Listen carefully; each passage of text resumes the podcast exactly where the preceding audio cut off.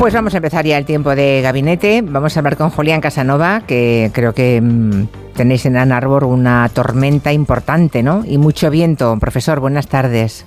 Hola, buenas tardes. Sí, tormenta de hielo. Yo no había visto nunca caer hielo, de verdad, caer trozos de hielo, no de granizo, sino trozos eh, alargados de hielo y romper árboles, ¿no? Eh, en el jardín nuestro se han roto un montón de, de árboles y caen con un estruendo que asusta. Claro, es que Para mí es algo es algo novedoso, absolutamente. Es que el hielo, eh, el hielo afilado es como un cuchillo, ¿eh? Claro. Sí, sí. Pero hay mucha gente sin luz, ¿no? Hay mucha gente sin luz, que es un país, una vez más, que estás en la zona posiblemente más rica de Estados Unidos y se queda la gente sin luz, pero nadie dice nada porque están todos acostumbrados a que de vez en cuando pasan estas cosas. Y cuando- Imagínate en, eh, y en Europa, imagínate en Europa miles de personas, decenas de miles de personas sin luz dos días, ¿qué pasaría, no? Claro, y además tarda, puede tardar, eh, al menos Agustín Alcalá nos cuenta a veces cuando hay Sí. tormentas en Nueva York, que a veces pueden estar una semana sin luz. Sí, exactamente. O sea, no es una cosa que, se, que, que se subsane en media hora o un cuarto de hora, no, no, pueden estar días sin luz, ¿no? Bueno, Lo que también... no tienen problemas es con la nevera porque sacas las cosas al, afuera y actúa de nevera. O sea que desde ese punto de vista. ya, se mantiene incluso, incluso los, la los congelación. alimentos Los alimentos no se estropean, exactamente. Ya, Bueno, también tenemos a Carolina Vescansa, buenas tardes, Hola, buenas tardes. y a Julio Leonard, buenas. Muy buenas. Hoy estamos todos de- desperdigados, ¿eh? Mm, Dos continentes y dentro de la península también andamos por diferentes lugares. Bueno, mañana se cumple un año de la guerra en Ucrania. Hace un año eh, parecía, ¿no? O se temía que todo iba a ser un paseo para un paseo militar para Putin.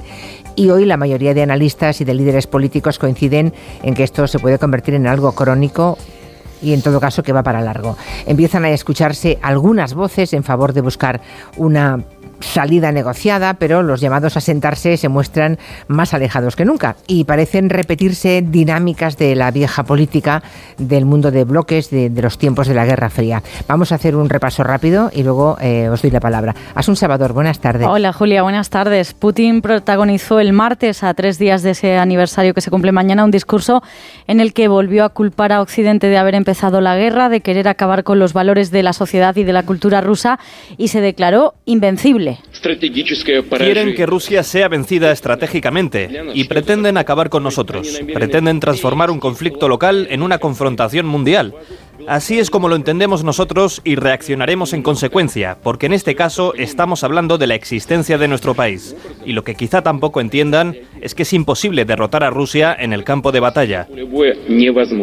Dejó claro que no se va a rendir y al día siguiente la Duma ratificó que Rusia abandona el Tratado de No Proliferación de Armas Estratégicas, que es otra cosa que anunció Putin en ese discurso el día previo. Y mientras tanto, a la misma hora casi que la Duma aprobaba eso, Biden visitaba Kiev y se reunía con Zelensky para reiterarle eso de que la OTAN lo apoyará todo el tiempo que haga falta. Putin pensó que Ucrania era débil y que Occidente estaba dividido. Un año después, la evidencia está aquí mismo, en esta sala. Estamos aquí juntos. Sois el ejemplo de que la libertad no tiene precio y de que merece la pena seguir luchando y podréis contar con nosotros el tiempo que haga falta. El apoyo se traduce en enviar material militar cada vez más potente, de momento tanques Leopard, aunque Zelensky ya pide cazas y misiles de largo alcance. Sería ingenuo pensar, decía ayer Borrell aquí en más de uno, que solo con frenar esos envíos acabaría la guerra. Para nosotros no, es excluyente armar a Ucrania con buscar soluciones para, para parar la guerra. Quien tenga una propuesta, que la ponga sobre la mesa. El único que hasta ahora ha asegurado tener una propuesta alternativa es el gobierno chino, pero apenas se conocen detalles, no lo ha visto ni el presidente ucraniano ni Zelensky, como ha confirmado esta tarde en su comparecencia junto a Pedro Sánchez, en la que también ha afirmado que le gustaría reunirse con China. A nivel de, de los diplomáticos estamos tratando de esto. Nos gustaría reunirnos con China. Está en los intereses hoy de Ucrania hoy. Cuanto más países del mundo sean involucrados en, en la fórmula de la paz, fa- más rápido será eso. y ha añadido que no tiene sentido presionar a Ucrania porque no ayudarles hoy sería perjudicar a la seguridad de Europa. Pero, como decías, hay otros puntos de vista. Hay quien pide negociar la paz ya, como por ejemplo el filósofo alemán Jürgen Habermas, que vivió, Habermas, que vivió la Segunda Guerra Mundial, que argumentaba el domingo en el país las razones para negociar ya esa paz. Apuntaba, por ejemplo, para evitar que una larga guerra acabe enfrentándonos a una disyuntiva desesperada, intervenir activamente en el conflicto o abandonar a Ucrania a su suerte para no desencadenar la Primera Guerra Mundial entre potencias nucleares. Otros motivos son para Habermas el agotamiento de las reservas de personal y de los recursos. España está dedicando un 0,4% de su PIB en ayuda militar, económica y humanitaria, un porcentaje similar al que también provee Estados Unidos, según ha recordado hoy el Real Instituto Elcano. Es el coste en, en datos, pero hay otros, entre los que Charles Powell, el director del organismo,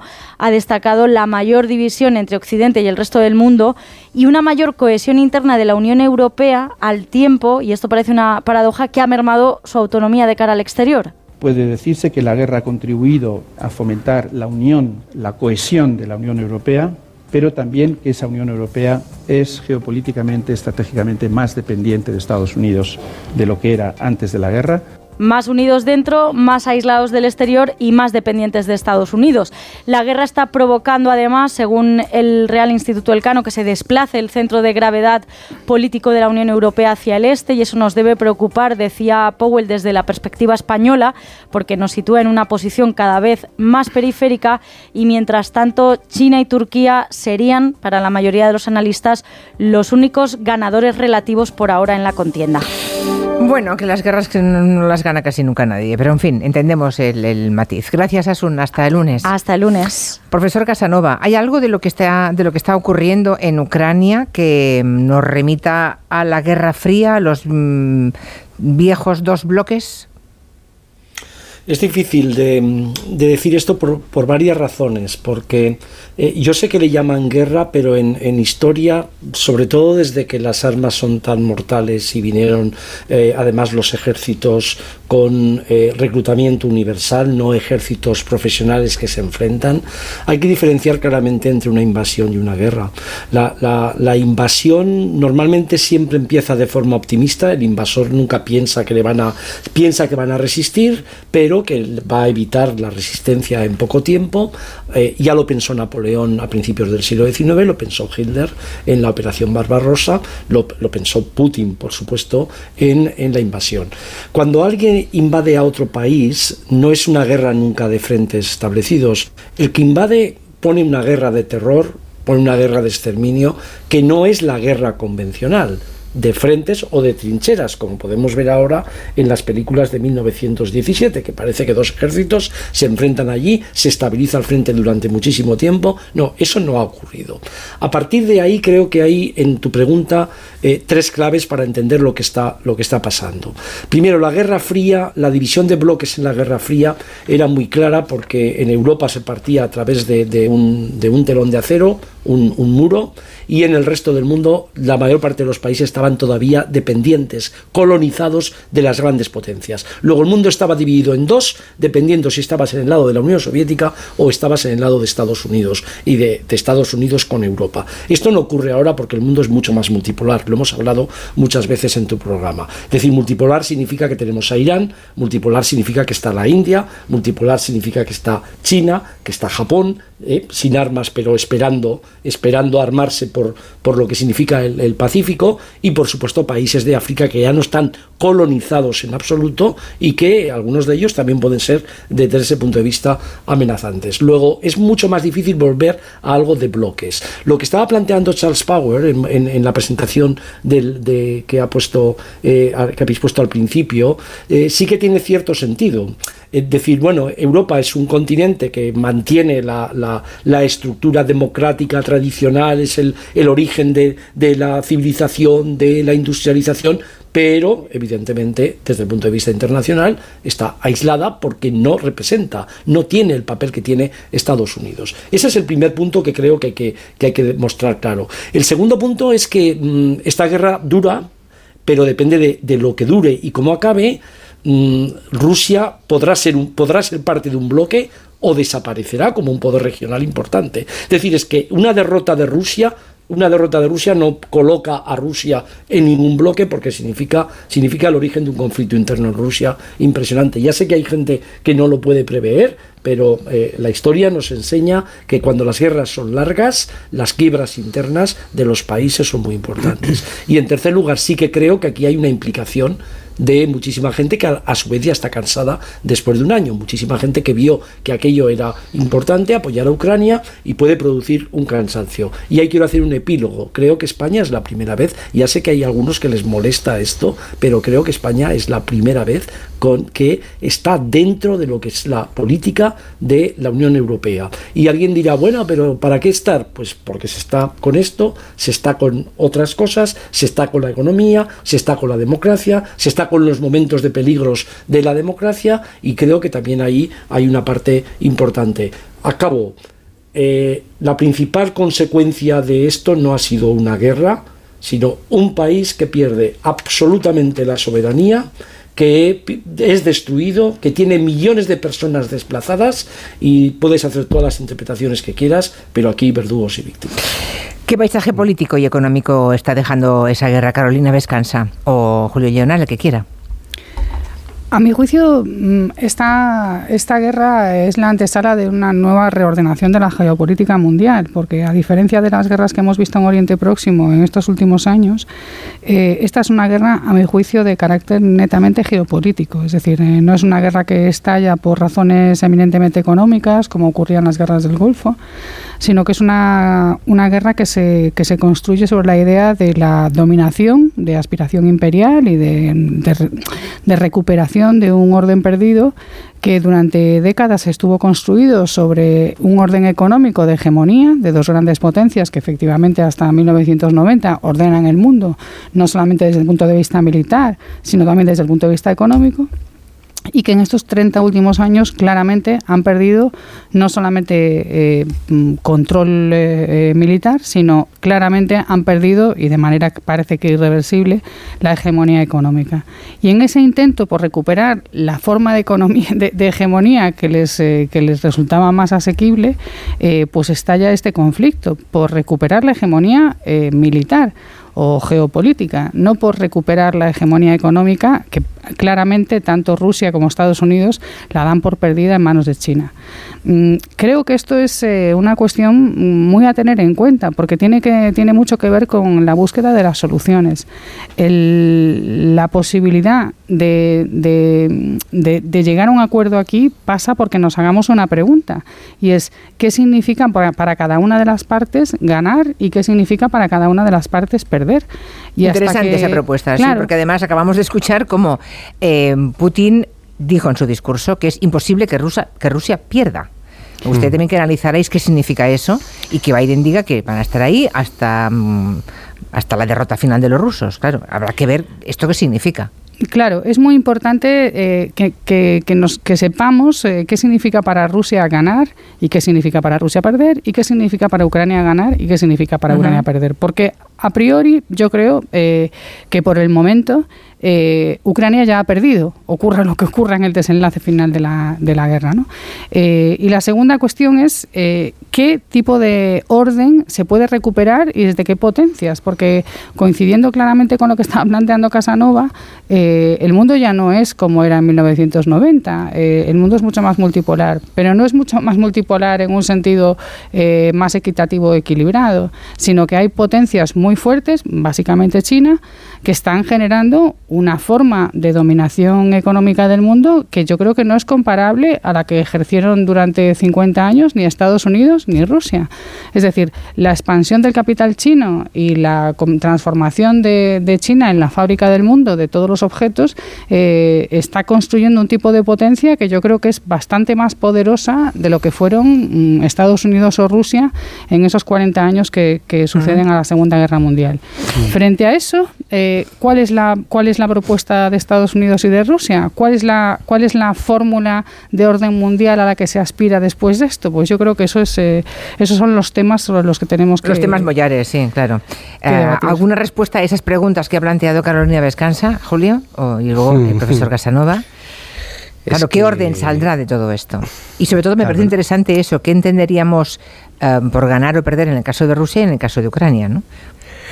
Es que en el caso de Ucrania, yo estoy 100% eh, de acuerdo con lo que ha dicho Carolina, de que eh, de esta situación solo se puede salir perdiendo porque el, coste de infraestructura es el coste de vida, eh, el, coste del desgaste anímico al que tú te ves sometido, porque un sátrapa en un momento dado, en, aras a, revivir aquella gloria del pasado, decide ocuparte el país, considerando que además eh, lo que tú representas es el, aliado de Occidente y que tiene que, dominarte y, pasarte por encima, independientemente del daño que te haga y la cantidad de muertos que se deje por el camino, pues claro, tú, tú ahí como, como país ya, ya sales perdiendo. Eso es así, el, peso humano. Claro, pero no podemos única y exclusivamente pensar en gane Ucrania eh, o, o pierda, porque ahora mismo al lado de Ucrania se han situado muchas potencias democráticas que dicen que esto, este tipo de situaciones no se pueden permitir. Es decir, que nadie puede permitir que de repente haya una potencia que decida mm, pasarle por encima a otra. Entonces, claro, no es solo eh, que pierda Ucrania o que gane, eh, sino qué pasa con todos los que nos hemos puesto al lado de lo que consideramos que es justo, eh, que consideramos que la defensa del territorio, la defensa de la independencia, la defensa de la integridad de un país y de la gente que forma parte de él está por encima.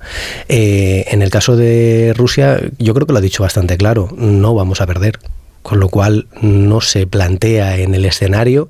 Eh, creo que por su parte considerar que puedan perder está tan cerca de ser imaginado por parte de Putin como lo estaba al, principio de este conflicto, llevamos ya un año. Eh, estos delirios eh, grandilocuentes que tiene no auguran nada bueno y hasta que no pase, lo que yo creo que deslizaba antes el profesor Casanova, hasta, hasta que no pase que esto se alargue lo suficiente como para para que se genere una oposición desde dentro en la propia Rusia, que pueda generar un conflicto que acabe haciendo caer a toda la cúpula, mm, es una situación que no va a ir. Claro, decimos muchas veces, no, hay que negociar. Yo, yo lo escucho mucho últimamente, además, eh, como oposición al, a lo que se está haciendo ahora, ¿no? Eh, hay que negociar, ya, pero, pero ¿el qué? Al que negociar. Quiero decir, la, la, posibilidad de negociar es que una de las dos partes asuma que eh, invadir un país y dedicarte a matar a sus gentes porque te sale del folclore, pues no es lo que hay que hacer. Quiero decir, hay que asumirlo. Hay que decirle a Rusia, oye, para negociar hay que asumir que tú has invadido un país, para negociar hay que asumir que tú eh, estás matando eh, indiscriminadamente a todo el que se te pone por delante. Para negociar hay que asumir que tú además estás utilizando esto como una herramienta para hacer presión sobre Estados Unidos y sobre el resto de potencias que se pongan al lado de Ucrania. Y eso no va a pasar porque Mm, Putin ya ha dicho que, que desaparezca Putin de la escena, digamos. Claro, salvo que los propios rusos en un momento dado decidan que ya se ha acabado esta situación y que esto se tiene que romper y que por tanto mm, se, se, quiebre este apoyo, eh, entre, comillas, ¿vale? de la población rusa a sus líderes. En Estados Unidos, si hay en alguna... sí. luego te pregunto por Estados Unidos, por la opinión pública, opinión pública y publicada de Estados Unidos, porque em, sabiendo lo que está haciendo y diciendo Biden como inquilino de la Casa Blanca y sobre todo lo que dice Donald Trump y una parte de los republicanos que dicen que esta no es su guerra, me gustaría saber la opinión pública y publicada que dice en este momento, si apoya al presidente Biden o no. Sí. Eh, yo quería antes comentar que si, si hay alguna lección que nos enseña la historia en Europa, es a, propósito de guerras. Es decir, es que no hay ningún, no hay ningún continente en el que las lecciones de la historia sobre las guerras sean tan claras. Y nos dicen varias cosas. Primero, que las guerras son más difíciles de acabar que de empezar. Esta es una primera conclusión clásica de la Primera Guerra Mundial, de la Segunda Guerra Mundial, de la Guerra Civil Española y, por supuesto, de las guerras en la antigua Yugoslavia. Cualquiera que pueda meterse a analizar de forma clara lo que hemos escrito muchísima gente después de muchísima investigación en archivos se dará cuenta. Segundo, que esta es una paradoja. Eh, aparentemente las guerras que acaban con negociación eh, acaban mejor, pero no siempre son así, porque muchas veces las negociaciones son tan débiles que acaban con muchísimos conflictos por sus tratados. El de Versalles es el ejemplo más claro, pero eh, podríamos ir a todos los demás. Y a veces se da la paradoja que cuando ganas al otro y lo, lo aniquilas, Franco en 1939 no se mueve nada, no se mueve nada en décadas. Pero es que aquí hay otro tema importante. Eh, ¿Qué país cuando se siente invadido, qué país cuando se siente invadido, estamos hablando del siglo XX, va a decir, no, no, vamos a negociar y en la negociación vamos a ver si podemos perder una parte del territorio. Es que es muy difícil hacer esto, ¿no? Es que es muy difícil, es que parece, parece que, una, que esta guerra empieza por un conflicto territorial a propósito de algo no resuelto. No, no, ahí había unas fronteras y de repente alguien empieza e invade, sabiendo que además están los países bálticos que pregunten a estas, a estas mujeres que presiden la política en estos momentos en Lituania, Letonia, Finlandia, ¿qué piensan de todo, de todo esto, ¿no? En Estados Unidos eh, hay un, un año después, hay un montón de información, pero este es un país bastante sensible con toda la gente que de, la, inmigración de Polonia y de Ucrania más que de Rusia. Aquí hay un apoyo bastante, bastante amplio a lo que está haciendo Estados Unidos, Biden y, la, OTAN. Es verdad que, está, que, este país se acelera en un momento y enloquece por muchísimas cosas que hemos visto en los últimos años. Pero yo de verdad también le preguntaría a muchísima gente que en España eh, vio las consecuencias de la guerra, de la guerra eh, civil, eh, cuando la República quería negociar, ¿quién negociaba? ¿Quién, apoyaba entonces a la República? ¿Qué hizo el Vaticano para negociar a favor de la causa de, la paz? ¿Qué hizo en, aquel momento las potencias? Alguien de decir, puede decir, sí, pero estaban en el, preámbulo de una guerra. No es que estaban en el preámbulo de una guerra, es que cuando tú entras en una guerra pasando a cuchillo al vencido o pasando al cuchillo al que vas a derrotar, eh, los vencidos entran en una negociación en la que nunca pueden salir victoriosos. Pero yo insisto, yo no veo, yo no veo imposible en absoluto la derrota de Putin y a lo mejor, a lo mejor la analizamos dentro de unos meses. Bueno, salvo que se mm, eso es curioso. Todo el mundo da por supuesto que no habrá paz con Putin eh, sin derrotar a Rusia. Es decir, que cuando él dice, lo hemos oído en el discurso, ¿Y qué va a decir? Claro, cuando él dice nunca vencerán a Rusia, en realidad toma la parte por el todo. Quiere decir, a mí nunca me venceréis. Porque seguramente él no está dispuesto a perder y a saber qué haría mm, si tiene claro que va a perder solo 10 segundos o eso. ¿Qué va a decir si no muestra una si no muestra una imagen en Rusia de un cadáver? ¿Qué va a decir si su discurso nacional no permite en absoluto cualquier alusión a la derrota? ¿Y qué va a decir si tiene a un montón de disidentes que se han tenido que marchar todos de ese país porque no pueden vivir allí? Os voy a leer, os voy a leer algunos mensajes, a ver si al hilo de lo que dicen los oyentes, que supongo que lo hacen fruto de su reflexión o de lo que han leído en los últimos tiempos, plantean cuestiones que son interesantes. Por ejemplo, dice, China está valorando un, una posible invasión de Taiwán en función del éxito o fracaso de Rusia. Ahí está un poco lo que decía Carolina Vescansa, el orden que va a salir, ¿no? el nuevo orden mundial que puede salir de esta guerra. ¿Alguna, alguna respuesta a esta pregunta? ¿Creéis que... el primer, perdón, el primer artículo que escribí sobre el momento en que invadió, yo sabía que si en aquel momento entraban en Kiev, China iba por Taiwán al día siguiente. No ha pasado, no ha pasado porque los éxitos no han sido como esperaba Putin. Vale. Pero China, China tiene a Taiwán en el horizonte, claro. Ok, o sea que en función de cómo se, cómo, cómo se desarrolle esta guerra, cuándo y cómo acabe, el siguiente paso, digamos, que se moverá en el tablero es China invadiendo Taiwán, creéis. Vale, otro más. Dice, sería interesante dar a Rusia una salida digna antes de derrotarla, porque no veo a Putin perdiendo la guerra así por las buenas. Es un ególatra que antes muerto que sencillo. Bueno, eso me... Eso decía yo antes, que igual se saca de en medio. Bien, otras cosas. Por aquí, ¿cómo influye la guerra en la guerra el mercado de los fabricantes de armas, los brokers intermediarios y el mercado negro de armamento. Otro más, nadie quiere que Rusia se desestabilice y Putin lo sabe, sabe que es el mal menor porque nadie quiere a un Milosevic en Rusia con armas nucleares. ¿Es posible esta, creéis que es posible que para Occidente incluso Putin, con todo lo que nos parezca, eh, lo que nos parece, sea el mal menor? Carolina. Eh, a mí lo que me parece es que tenemos que ser muchísimo más ambiciosos de lo que estamos mm. siendo. Quiero decir, que, el, que, que, el hecho de plantear la, la, de presionar a nuestros dirigentes para que, para que busquen todos los caminos para intentar abrir mesas de negociación, y esto pasa por articular con Turquía, articular con China, articular con Israel, es decir, articular con aquellos países que pueden ser reconocidos como interlocutores por parte de Rusia, eh, no es eh, eh, abandonar al pueblo ucraniano su suerte, todo lo contrario, es tratar de evitar llegar a una mesa de negociación en donde una de las partes efectivamente llegue tan débil que, que, no le quede prácticamente nada que negociar. Eh, yo no soy tan, no, no, tengo una visión tan optimista sobre las posibilidades de, de, Ucrania de ganar esta guerra. Creo que, insisto, creo que Ucrania ya ha perdido la guerra, sea cual sea el desenlace final.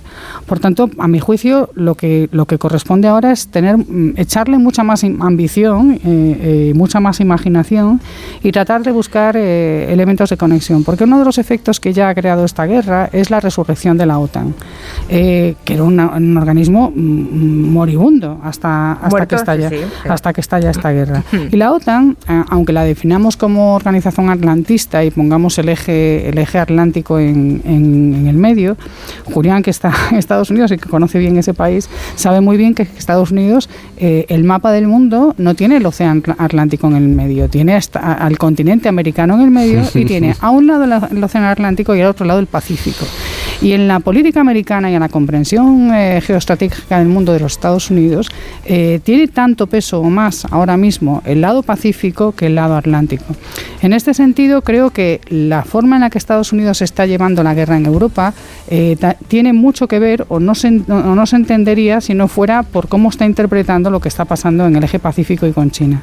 Así que frente a, digamos, esta intensificación de la beligerancia o frente a esta expresión del respaldo al pueblo ucraniano, que parece que solamente se le puede respaldar mandando eh, hoy tanques, mañana aviación, pasado más armamento para que se inmolen, porque en el fondo lo que les estamos diciendo es eh, mm, os mandamos armamentos para que se, para que sigáis resistiendo hasta cuándo. Quiero decir, ya estarían inmolados, ¿eh, Carolina? Sin eso ya estarían Por supuesto, sin eso ya estarían inmolados, pero la cuestión es pero totalmente inmolados. Pero, pero la cuestión es, ¿con tanques Leopard se puede ganar eh, la guerra a Rusia o sencillamente se puede resistir? Pero se le puede forzar, no, le puedes forzar la mano a Rusia para intentar llegar donde tú decías, Carolina. Eh, es decir, el, objetivo de negociar. Yo no soy una especialista en, tácticas y ni, en cuestiones militares, pero la pregunta es, con el tipo de respaldo que se le está dando a Ucrania en términos militares, ¿a qué se le está ayudando? ¿A resistir o se le está ayudando a ganar?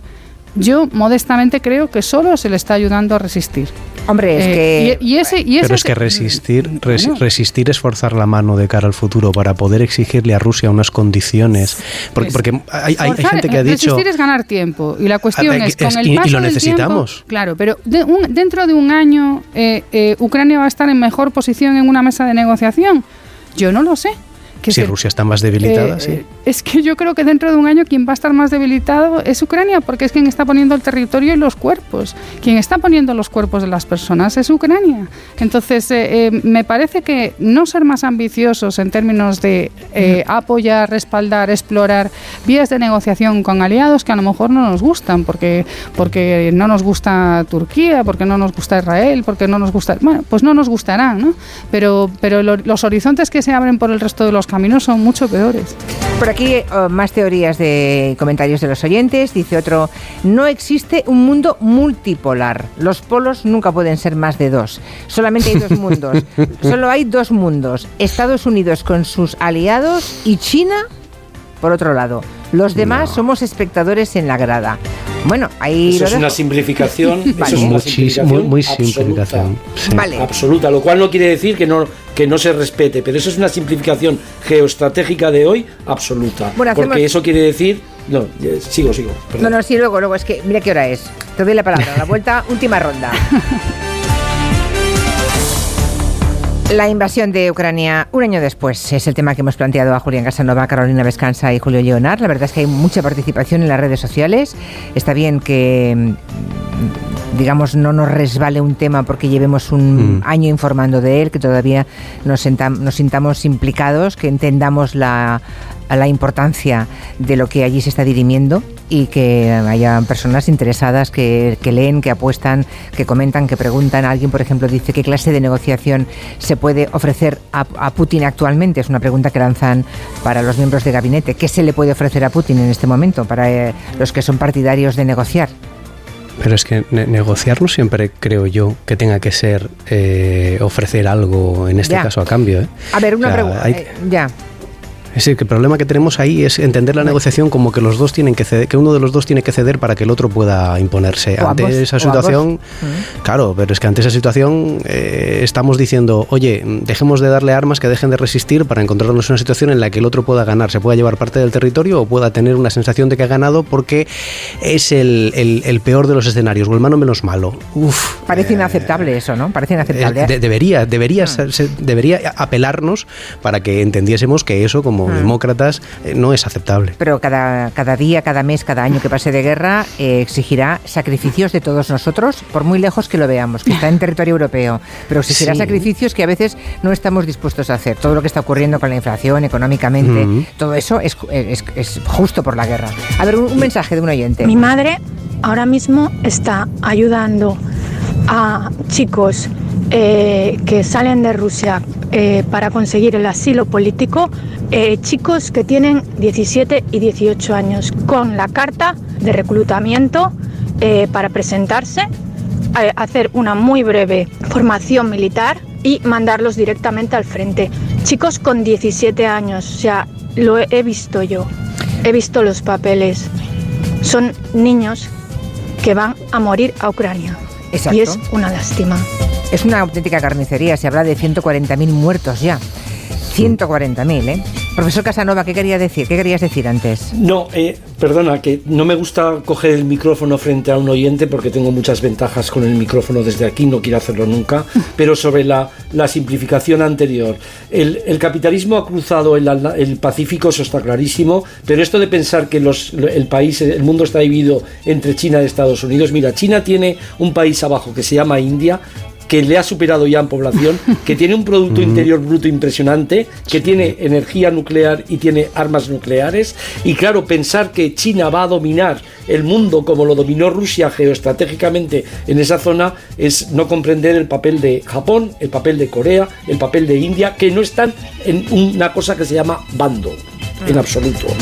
Vale, vale. Eh, Carolina. Absolutamente de acuerdo con, Julián. Hay muchas formas de poder, además. El poder no solamente es el poder de dirigir o liderar, también es el poder de chantajear, de desordenar, de descolocar. El poder se expresa de muchas formas.